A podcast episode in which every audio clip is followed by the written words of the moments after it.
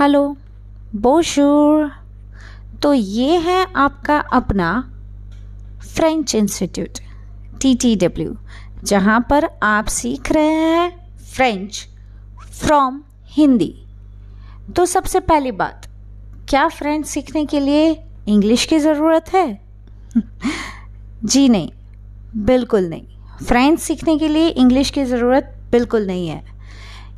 इन सारे एपिसोड्स में हम कोशिश करने वाले हैं कि हमारे प्रोनाउंसिएशन और हमारे रूटीन जो कन्वर्जेशन है, उसमें फ्रेंच प्रोनाउंसिएशन ढंग से आ सके।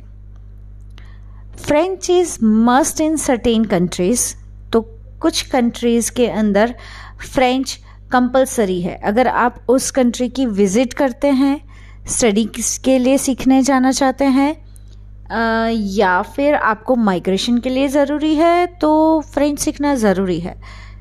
ठीक है? अच्छा कनाडा में recently they have started to add on scores जो पहले एड ऑन स्कोर्स तो थे ही, पर अभी आई के स्कोर उन्होंने कम कर दिए हैं और बाकी का वेटेज उन्होंने फ्रेंच लैंग्वेज पे दिया है। अगर आप क्यूबेक माइग्रेट करना चाहते हैं तो French is compulsory because Quebec is a French region French region को फ्रेंकोफोन बोलते हैं. Francophone francophone that's a French term जो लोग या जो कंट्री फ्रेंच बोलते हैं, उन लोगों के लिए ये टर्म यूज़ होता है. ठीक है? तो हम ये था इंट्रोडक्शन फ्रेंच सीखने के लिए और कौन कौन फ्रेंच सीख सकता है उसके लिए तो शुरू करते हैं नेक्स्ट एपिसोड से पोशुर बोशुर मादाम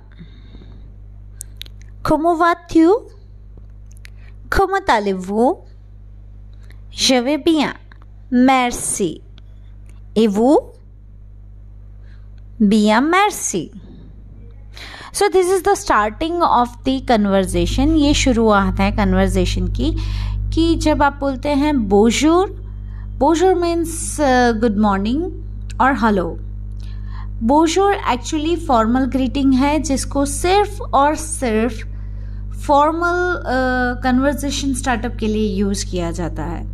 ऐसा नहीं है कि वो इनफॉर्मल में यूज़ नहीं होता पर जनरली जैसे आ, इंडिया में हम जानते हैं कि गुड मॉर्निंग बोलते हैं तो आ, या सुप्रभात बोलते हैं तो हम बहुत फॉर्मल रिलेशनशिप में बोलते हैं। बाकी आ, हम उन्हें हेलो कह देते हैं हाय कह देते हैं केम छो इन गुजराती?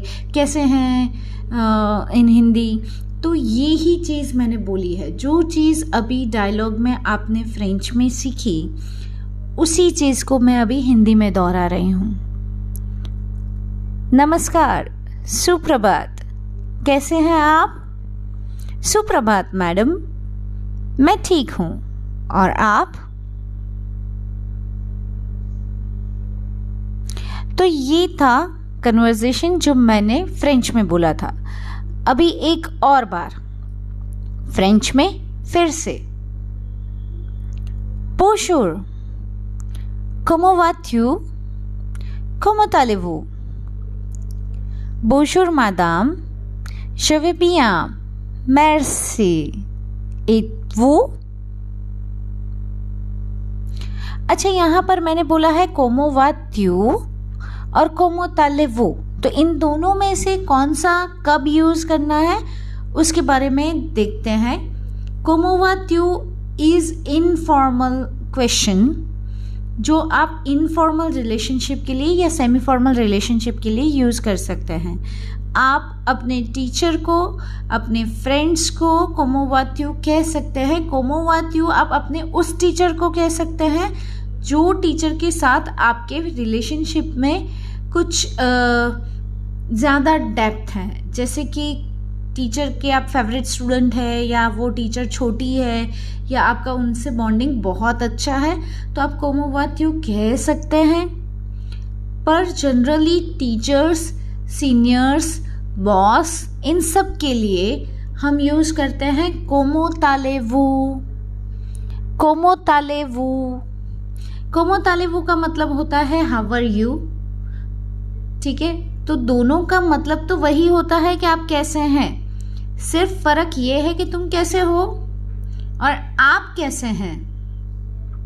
कोमो ताले वो का मतलब होता है, आप कैसे हैं। कोमोवात्यु का मतलब होता है, तुम कैसे हो। आशा रखती हूँ कि ये फॉर्मल इनफॉर्मल रिलेशनशिप आपको समझ में आ गई होगी। तो मिलते हैं नेक्स्ट एपिसोड में।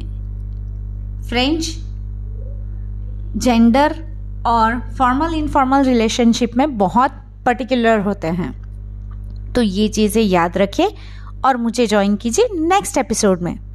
Thank you so much मैर्सी